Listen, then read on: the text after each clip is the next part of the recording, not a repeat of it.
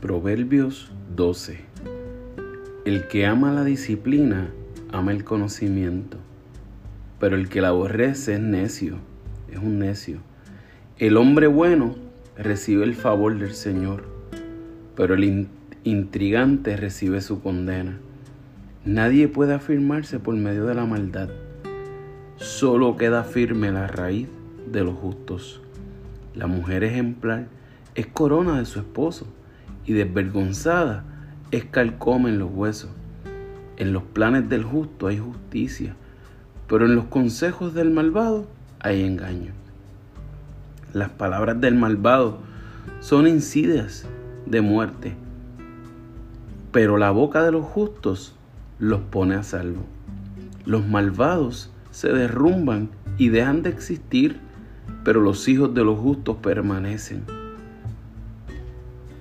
Al hombre se le alaba según su sabiduría, pero al, al de mal corazón se le desprecia.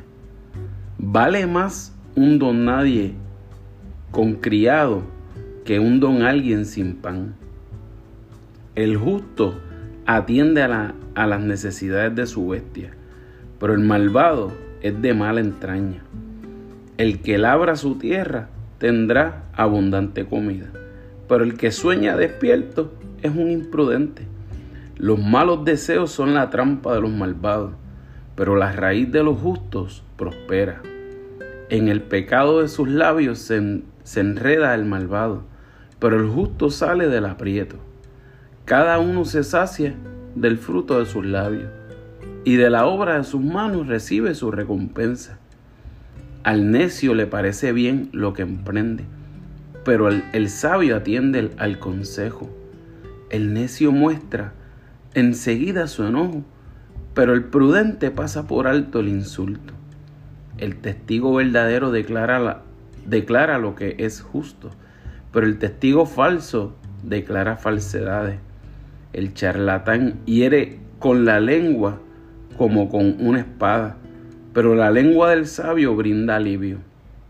Los labios sinceros permanecen para siempre, pero la lengua mentirosa dura solo un instante. En los que fraguan el mal habita el engaño, pero hay gozo para los que promueven la paz.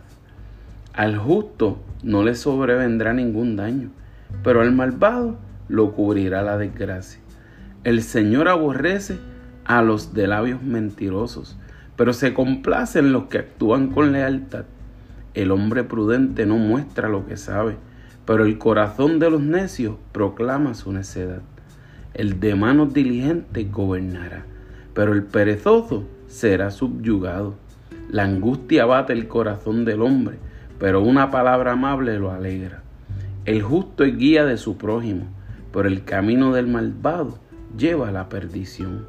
El perezoso no atrapa presa, pero el diligente ya posee una gran riqueza.